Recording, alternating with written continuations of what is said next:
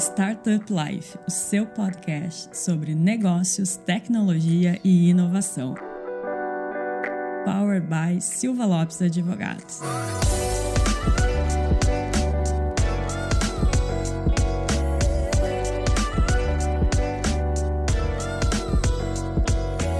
Fala galera, meu nome é Lion Lopes e está começando mais o Startup Life, seu podcast sobre negócios, tecnologia e inovação. Continuando aqui nossa jornada, né, Cris, de podcasts que a gente está gravando aqui paralelo à South Summit, a gente roubou mais um participante ali que estava rodando a South Summit para a gente trazer aqui para os nossos estúdios aqui do Startup, nossos estúdios. Só tá ficando. aqui do, do Daqui a pouco a gente vai poder fazer igual a Globo e outras emissoras que tem o passeio pelo estúdio. É, exatamente. Aqui o passeio não é muito longo, mas dá pra passear. Né?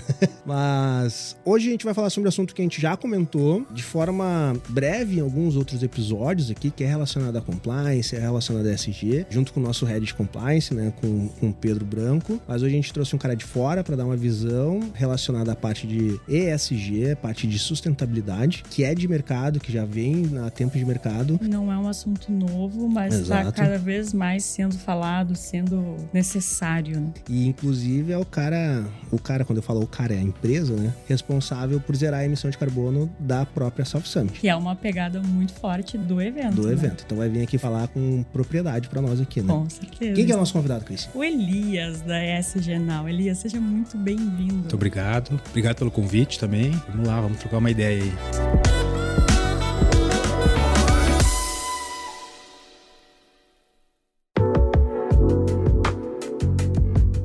Pra começar então, Elias, a aquecer os motores aqui, fala um pouco de quem que é o Elias, né? O que que a SG Now faz, né? Vamos começar por aí pra galera que, que tá nos vendo e ouvindo aí entender um pouquinho mais de quem é o Elias e o que que a SG Now faz. Show de bola. Tentar resumir, né? Porque a jornada é, é- é longa. Eu também eu sou advogado de formação também, advogado especializado em direito ambiental. Já fazem 10 anos que eu sou sócio fundador de uma empresa chamada Ecovalor Consultoria em Sustentabilidade. A Ecovalor é uma empresa de consultoria em sustentabilidade e ESG, né? E ajuda várias empresas, diferentes portes segmentos, a fazer a implementação do ESG nas suas, nas suas rotinas, né? E a gente hoje somos 25 consultores, nós temos quatro unidades, né? A gente tem três unidades no Rio Grande do Sul, mais uma unidade em Fortaleza, no Ceará. Atua em três estados no, no- no Brasil. E faz mais ou menos uns quatro anos que a gente começou a, a entender que a tecnologia inevitavelmente ia entrar, né? Nesse caminho da jornada ESG das empresas. Então, fizemos um spin-off, né? Que é a Now Tecnologia, que é um- uma plataforma SaaS, né? Na nuvem, que reúne várias ferramentas ali para a gente ajudar as empresas na- no dia a dia, né? Da gestão ESG de sustentabilidade corporativa. Então, ela foi fundada em julho de 2021 e a gente tem aí hoje 93 clientes operando nela, né? E, e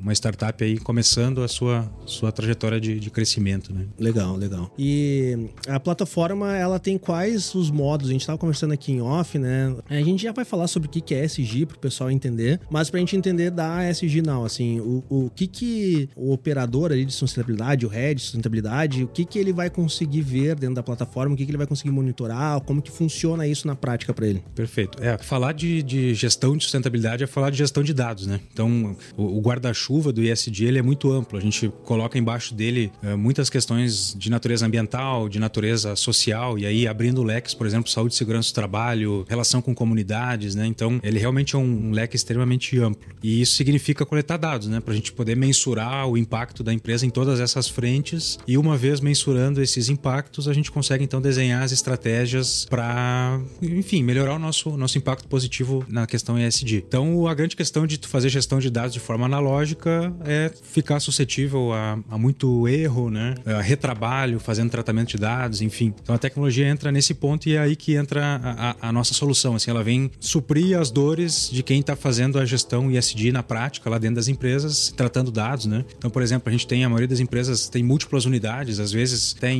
em múltiplos países, né? E fazer a consolidação, a coleta e depois o tratamento e consolidação desses dados é um desafio fa- fazer de forma analógica, né? Então é aí que entra a nossa solução de principalmente digitalizar, né, o processo de coleta desses dados, automatizar dentro do possível e fazer esse tratamento de forma inteligente, automatizada, né? Né? Evitando erros e melhorando. Acho que acredito aí que tem duas visões, né? Uma, uma visão de facilitar a vida da rotina de quem faz a, a gestão do dado, né? O tratamento do dado e também de entregar uma boa visão para alta gestão das empresas, né? Para que os gestores que vão fazer aquela análise dos dados, análise crítica, consigam enxergar bons dashboards, né? Bons gráficos para poder tomar melhores decisões. Então é, essa é a linha do, do software, assim. Legal, legal. E, e essa mudança da Ecovalor para SG faz quanto tempo? Mudança não, né? Mas essa é, agregar mais isso ao portfólio faz quanto tempo já que tu tá nessa? Fazem cerca de quatro anos, tá? Uhum. Só que a gente primeiro criou um, um MVP há quatro anos atrás e começou a pilotar de forma gratuita no, nos clientes da Ecovalor e, e foi entendendo o que, que fazia sentido, o que, que não fazia sentido, aprimorando. E aí, em julho de 2021, a gente de fato lançou, né? Criou a identidade visual da YesTNow e lançou o software independentemente no mercado. Hoje ele corre paralelo a. Legal, a, a Sim, um braço independente. Isso, tanto que a gente tem outras consultorias parceiras que, que utilizam o software nos seus clientes. Legal. E essa parceria com a South Summit, como é que rolou? Como é que vocês estão atu atuaram agora durante esse evento que está encerrando? A gente está é. gravando no último no dia. No último dia, na, no, nas últimas horas. Apagar é. as luzes.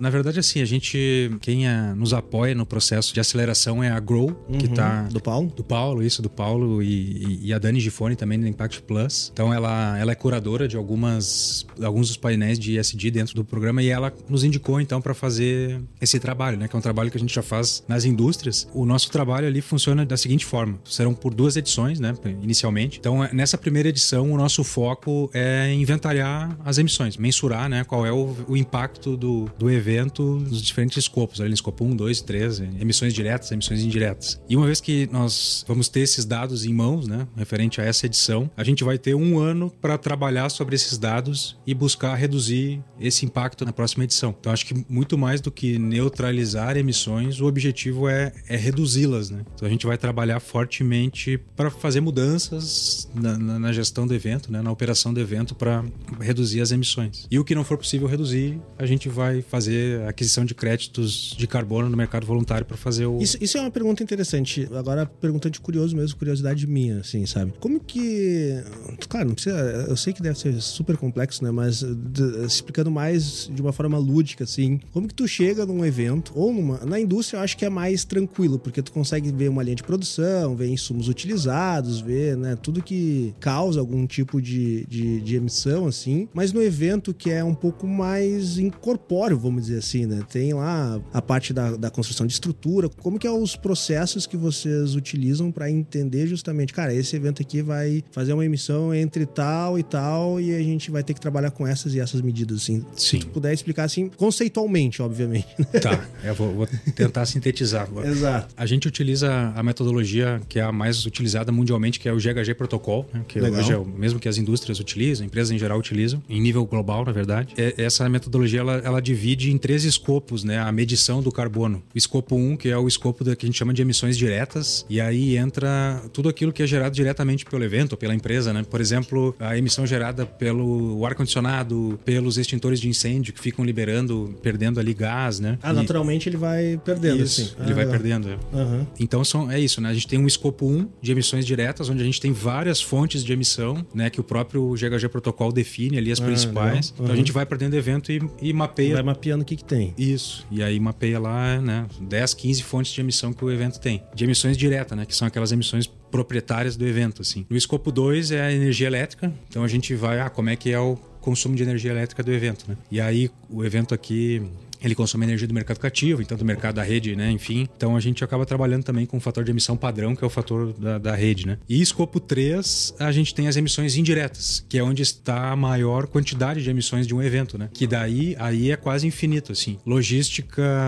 Para construção do evento em si. Isso. Deslocamento, transporte aéreo. É, participante. Tudo isso entra, né? E daí é, isso é importante também colocar. Esse trabalho, a gente acabou fechando né, o, o parceria com o Salt Summit quase na reta final assim do evento. Então a gente teve um tempo bem limitado nessa edição para implementar mecanismos de coleta de dados. Então esse é outro trabalho que a gente vai fazer até o próximo evento, melhorar os mecanismos de, de coleta de dados na próxima edição, assim. Então melhorar o processo de inventário, né, de mensuração dos dados. Legal.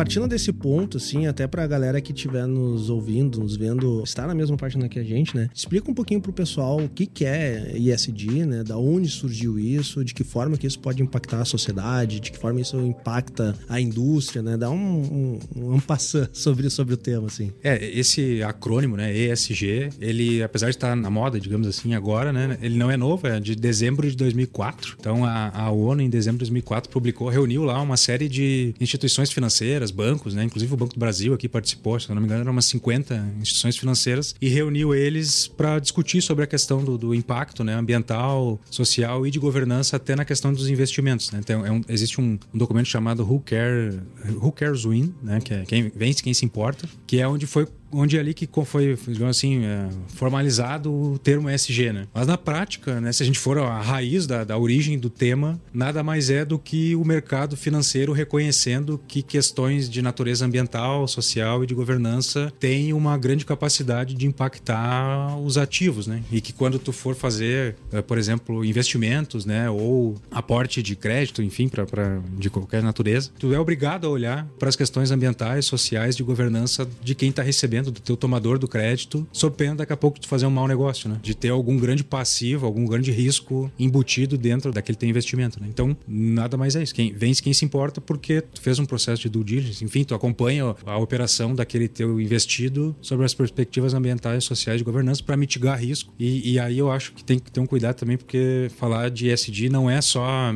mitigação de risco, né, principalmente hoje em dia, mas também o quanto a empresa está apta a buscar oportunidades, né? Porque hoje essa economia em transformação, né, uma economia cada vez mais sustentável, circular, de baixo carbono, as empresas que estão antenadas né, com, com as tendências ESG, elas acabam usando ESG como, digamos assim, lente de inovação dos seus processos, produtos, né, e isso torna diferencial competitivo. Então, acho que investir em empresas ESG não é só ter garantia né, de menos risco, mas também de uma empresa que está antenada às oportunidades e que pode performar melhor. Né? E como que tu vê o mercado lá desde 2004 até agora, 2023? A gente está aí quase em 20 anos de mercado mercado. Muito se fala em ESG, assim, justamente nos últimos, talvez, cinco anos, que virou muito popular, assim, né? Saiu do nicho de quem trabalha na área e foi para o mercado geral, assim. Eu falo, sempre se torna popular quando sai na exame, quando sai no, no zero hora, daí vira assunto popular, assim, né? Como que tu vê o crescimento do mercado, assim? Como que tá essa evolução no mercado? Acho que eu vou fazer um paralelo com a jornada da Ecovalor, até que completou 10 anos agora em fevereiro. Acho que eu passei oito anos remando, né? Porque o assunto, ninguém dava atenção pro assunto, muito pouco, né? Poucos, poucos pioneiros dando atenção ao assunto. E nos últimos dois anos a coisa explodiu, né? Mas a, o que eu penso, assim, olhando, né, para as empresas de uma forma geral, eu acho que a gente ainda está numa lógica muito marketing e, e greenwashing. Muita gente falando muito sobre o assunto, mas quando tu começa a apertar e, ah, deixa eu ver então, tu tem esse objetivo, deixa eu ver é realmente. propaganda, né? de, deixa eu ver o que, que tu tem por baixo aí. Da, da, daí tu começa a ver a fragilidade da coisa, né? Então acho que a gente está no estágio inicial ainda. Eu acho que a coisa tem muito a evoluir ainda, né? E acho que tá num, num caminho legal. Acho que a gente tá evoluindo assim, a gente já tem os players que estão alcançando uma maturidade maior já estão cobrando, né, a, a, sua cadeia de valor, seus fornecedores e tal para realmente não só falar, mas fazer, né? Então, acho que a gente está num processo de aumento gradativo de maturidade. Legal, legal. E a empresa que ainda não implementou essas medidas de ESG, como que ela faz para implementar? Eu acho assim, em primeiro lugar, dificilmente uma empresa não vai estar trabalhando ESG. Todo mundo está trabalhando ESG, só que talvez sem, sem botar no, embaixo desse guarda-chuva, né? Todo mundo tem aspectos de gestão de riscos eh, ambientais, sociais, de governança, ou está aproveitando oportunidades. Então, acho que a grande questão para aumentar a geração de valor é realmente botar embaixo desse guarda-chuva ESG e utilizar talvez as, as melhores técnicas, estratégias de como botar tudo isso nesse guarda-chuva e, e, gerar valor, né, perante os stakeholders, enfim. Sinceramente, o melhor caminho seria buscar uma ajuda especializada, né? Buscar profissionais que já atuam na área, que já trilharam esse caminho apoiando outras empresas, né? Enfim, seria buscar ajuda profissional especializada, porque realmente existem ferramentas, existem metodologias que podem auxiliar na aceleração e até na assertividade de como trilhar esse caminho de forma mais mais ágil e, e, eficaz, né? Legal. Uma pergunta, Elias, tu comentou ali que um dos nichos que vocês têm bastante ah, atuação é na parte de indústria e faz todo sentido do porquê, né? A indústria tem um impacto ambiental muito forte, dependendo da indústria. Pô, vou fazer trabalhar com, com celulose, pô, impacto ambiental é muito forte, né? Vou trabalhar com elastômeros e produtos químicos, impacto ambiental é muito forte e, obviamente, a sociedade e, inclusive, os reguladores fazem exigências relacionadas à sustentabilidade e diminuição do impacto ambiental, né? Mas eu gostaria de saber, por exemplo, agora a gente está falando de South Summit, que é um evento, e, cara, é para todo mundo, todo mundo, seja uma empresa de serviço, seja um evento, seja qualquer área de, de atuação, é possível a empresa ter melhores práticas de sustentabilidade dentro da sua rotina? Eu entendo que sim, que ESG é para todo mundo, diferente do porte, inclusive, né? Se micro, pequena, média, grande, indiferente do segmento. Por quê? De novo, o, o guarda-chuva ESG é muito amplo, né? Então a gente vai ter, por exemplo, questões relacionadas a, a riscos de trabalhistas, né? Isso está dentro do guarda-chuva ESG, né? Então, e aí vem um conceito extremamente importante da, do ESG, da sustentabilidade corporativa, que é o conceito de materialidade, que é, é quase que o ponto de partida de qualquer jornada ESG, que é de tu não querer abraçar o mundo, mas entender, fazer um processo de consulta, né, dos stakeholders, né? É, falando das partes interessadas no negócio, consumidores, colaboradores, fornecedores, eh, acionistas, enfim, entender o que, que são temas que relevantes para eles, né? E para a companhia como um todo, né? Como a companhia impacta o mundo e como o mundo impacta a companhia e com isso mapear os teus tópicos materiais. E aí a gente já tem no mercado várias, vários estudos e pesquisas que já fizeram esse processo de forma geral, assim como pesquisa, né? Então cada setor vai ter tópicos materiais diferentes, né? Tipo a indústria, talvez para uma indústria de repente resíduos e, e efluentes industriais são tópicos materiais, mas daqui a pouco para um banco isso não, não, não, não é material, né? Não, ela não precisa botar energia nisso, né? Ela, ela vai botar energia talvez em outras frentes, né? Por exemplo, benefícios para colaboradores. Então acho que ESG é parte de tu entender quais são os tópicos materiais dentro desse universo absurdamente grande uhum. e focar, focar no que é tópico material, né? Legal. Um dos pontos que tu comentou que eu acho bem interessante, eu sempre tive curiosidade de entender na prática, assim, como funciona. Tu comentou assim, ah, a gente faz análise do que tem de emissão, tenta trabalhar para reduzir, ou senão a gente compra crédito de carbono. Aonde compra crédito de carbono? Como funciona isso? O que, que é o crédito de carbono que a gente ouve falar muito, né? Inclusive, tu vai pedir um no iFood, fala assim, a zere, né, sua emissão, comprando crédito de carbono. E aí, cara, como que funciona isso na prática? Esse é o mercado bem delicado, assim, bem complicado e trazendo em linhas gerais, assim, né? Hoje no Brasil a gente não tem um mercado sólido de, de um mercado regulado de crédito de carbono efetivo, né? Até saíram alguns decretos no, no, no ano passado, mas ainda não, não, não geraram os devidos efeitos, nem sei se vão gerar. Então hoje a gente trabalha muito com o mercado voluntário, né? Mercado e no mercado voluntário a gente tem basicamente três provedores de créditos de carbono principais, né? Um deles é a própria ONU, né? Pelo mecanismo de desenvolvimento limpo limpo. Então, algumas empresas, por exemplo, ah, uma empresa de energia eólica lá que que fez um projeto e conseguiu gerar crédito de carbono lá. Mostrou que ela, aquele projeto que ela implementou gerou uma redução de carbono e levou aquele crédito para certificação na ONU. Apresentou um projeto na ONU, a ONU aprovou, né? Ah, esse projeto realmente uh, reduziu 100 toneladas de carbono equivalente. E aí a ONU emite lá os, os créditos de carbono, né?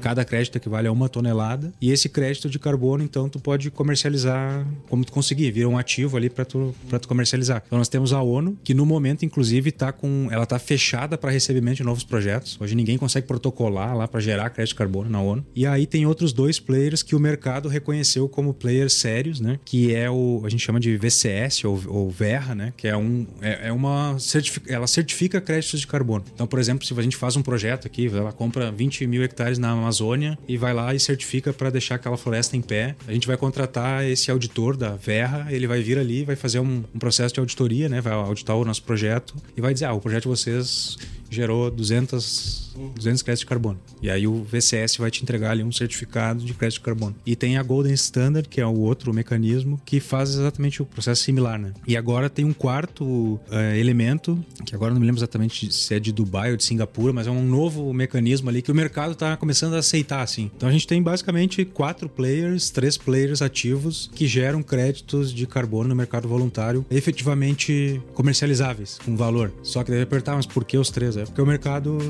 decidiu que eram os três. Teve mais aderência, sim.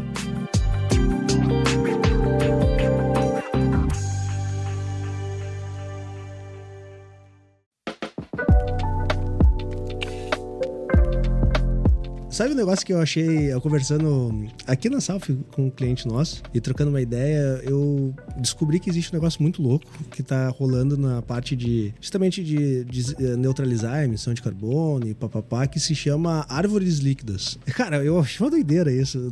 Tu tá, obviamente, tu conhece muito mais do que eu sobre o assunto, mas do potencial de a gente usar, pelo que eu entendi, tá? Daí tu me corrige, mas de usar a capacidade de algas e plantas aquáticas de conseguir ter a capacidade de fazer absorção de carbono muito mais do que árvores, uma coisa assim, né? Árvores no conceito de árvore mesmo, e que possibilita trazer essa, esse tipo de neutralidade de emissão de carbono para ambientes mais urbanizados, assim, né? Tu quer te arriscar? Cara, na verdade eu até vi, teve algumas notícias circulando sobre essa questão de árvores uhum. líquidas, né? Até não, não, cheguei a me aprofundar muito, assim, mas, mas é isso, na verdade não, não são só as árvores que fazem sequestro de carbono, né? Tipo, uhum. o, o, próprio solo, o pasto, uhum. água, enfim, as algas, né? Te confesso que eu não, não aprofundei também a tal da árvore líquida, mas, mas eu acho que é por aí, assim. Mas porque... achei a doideira, cara, achei a doideira, assim, cara. Não, porque daí a gente pega aqui, coloca, sei lá, eu, eu vou falar de um jeito muito, muito simplório, mas aí bota um aquário aqui que tem não sei quantas toneladas de, de alga e isso daqui vai, vai neutralizar a emissão de carbono muito mais do que, sei lá, um hectare inteiro de árvore, sabe? Eu falei assim, caralho, doideira.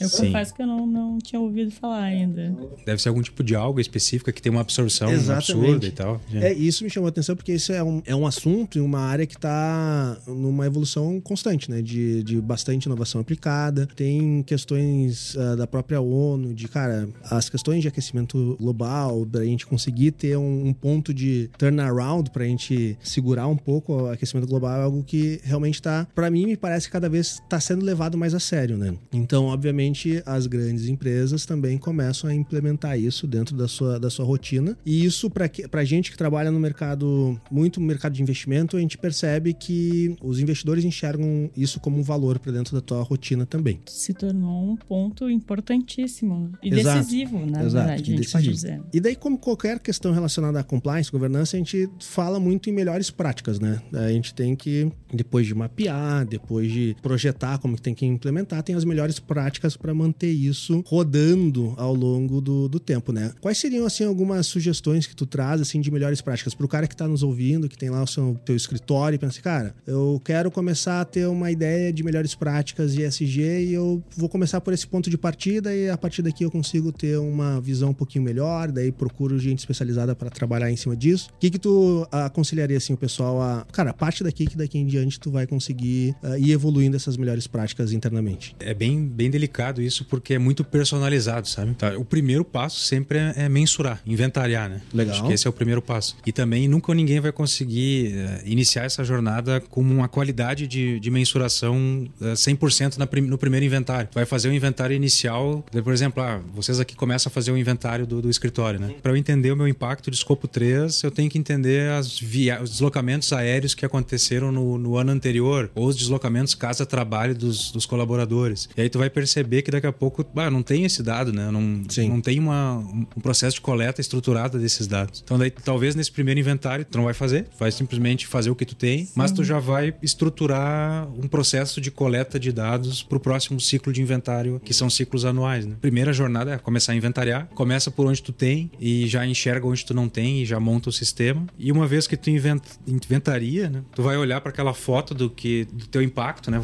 Por exemplo, deslocamentos aéreos. Ah, vamos, vamos traçar, usando um exemplo meio, meio absurdo, mas daí vamos, vamos traçar. Então, o nosso impacto aqui foi 100, 50 é, toneladas de carbono em viagens aéreas no ano de 2022. O que, que a gente pode fazer para reduzir 10%, que é a minha meta? Sim. Sim. A gente, sei lá, aumentar o número de videoconferências. De... É, uma boa.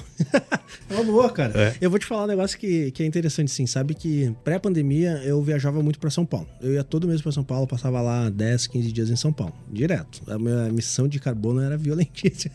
eu tenho uma história com. Pra quem né, tá só nos ouvindo, tá acompanhando Elias o Rafael, né? Que inclusive é, faz parte da Sabujo, que edita esse belíssimo podcast aqui. E daí ele tá aqui uh, no off, aqui nos vendo, e eu falava assim, pô, Rafael, tô viajando pra caralho, tô com medo, porque quanto mais tu viaja de avião, mais tu aumenta o risco de dar uma merda. Ele dá, tá louco? Porque isso daí, da onde? Avião, não sei o quê. Não, não, não cai nessa. A chance de um avião cair é mínima, não sei o quê.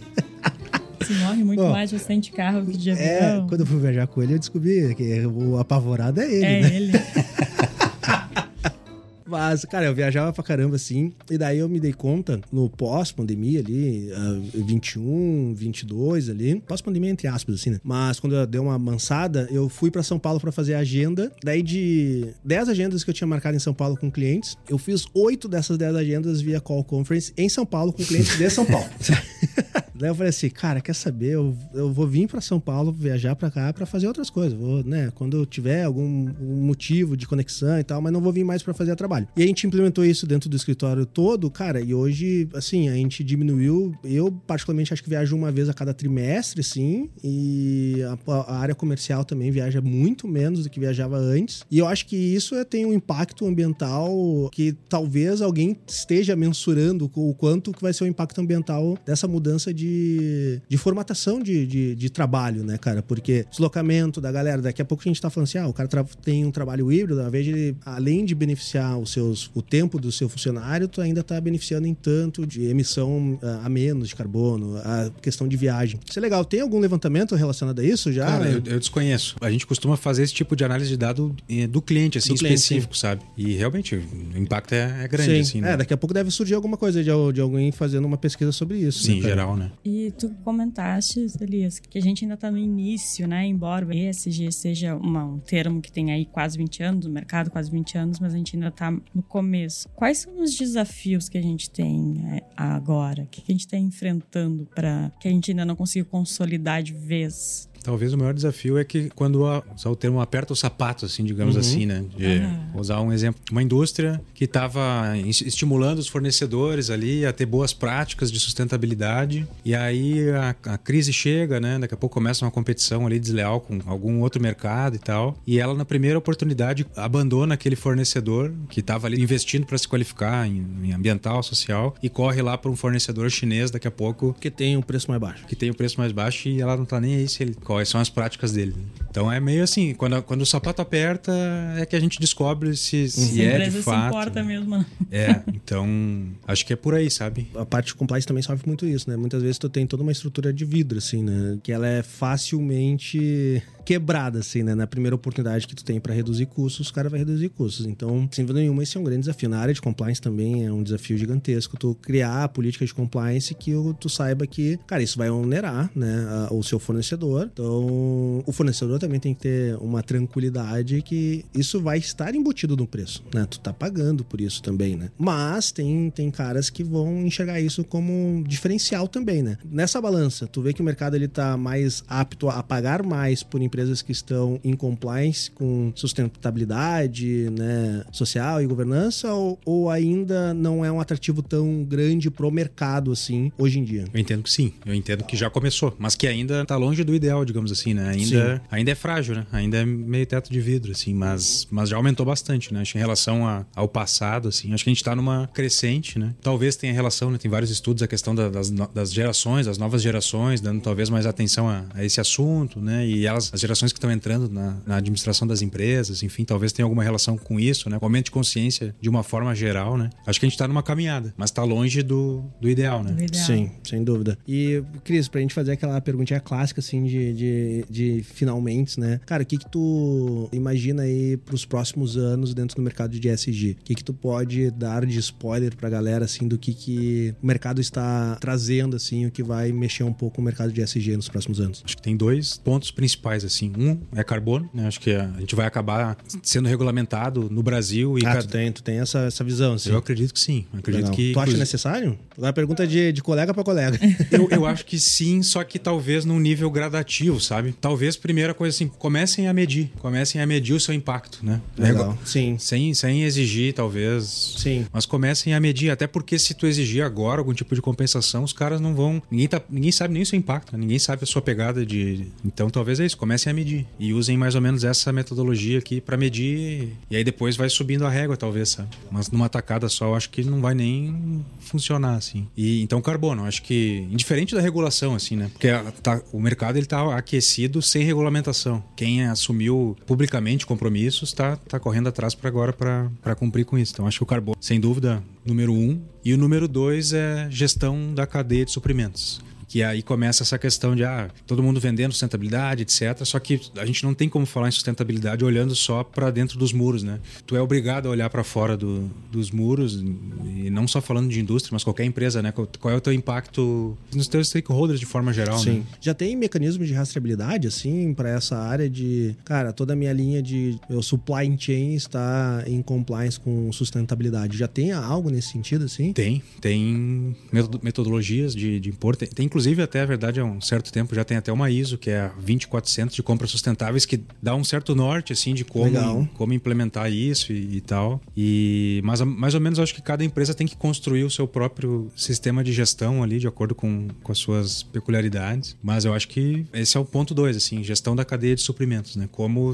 de, ser de fato sustentável, não só olhando para si próprio, mas para toda a cadeia de, de valor da empresa, né? E aí, só pegando um gancho também, é, o, o poder de influência das empresas, né? Hoje talvez o maior número de clientes nossos foram atrás desse tema porque foram pressionados por algum grande grande cliente B2B. Daqui a pouco lá o cara fornecia para a Natura, fornecia para Boticário, sofreu pressão e foi atrás, né? Isso também está muito atrelado à imagem, que é exatamente isso que o Elias está falando, né? E hoje está muito a gente tem né? muito do público comprando ou deixando de comprar de determinada marca pelas suas atitudes, pelo seu posicionamento. Então, eu brinco que o afeta diretamente. O maior fiscalizador é o mercado consumidor. Né? Se o mercado consumidor faz uma exigência, a indústria ou o serviço for, ele não tem outra alternativa a não ser se adequar às exigências do mercado consumidor. Se o mercado consumidor não exigir, cara, os caras, desculpa a palavra, eles vão estar tá cagando. Yeah. Mas se o mercado consumidor exigir, os caras vão levar isso como preocupação mesmo, né? Então, você vê muito de consciência ambiental, social da população em geral. Quanto mais. Minha visão, né? Daí tu pode me dizer se eu tô errado ou não. Mas eu acho que quanto mais consciente a população em geral tem da importância das questões sociais e ambientais,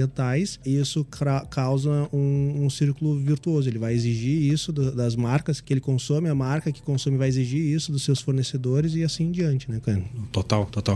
Eu só acho que esse movimento aí tá mais sólido no B2B, assim, sabe? Uhum. O, o, as, as corporações cobrando seus fornecedores e gerando Sim. esse efeito de cadeia. O, o, o, B2C, eu acho que ainda, ainda o consumidor não. Não tem essa consciência ainda. É, acho que tá um pouquinho longe, assim, mas, mas eu concordo.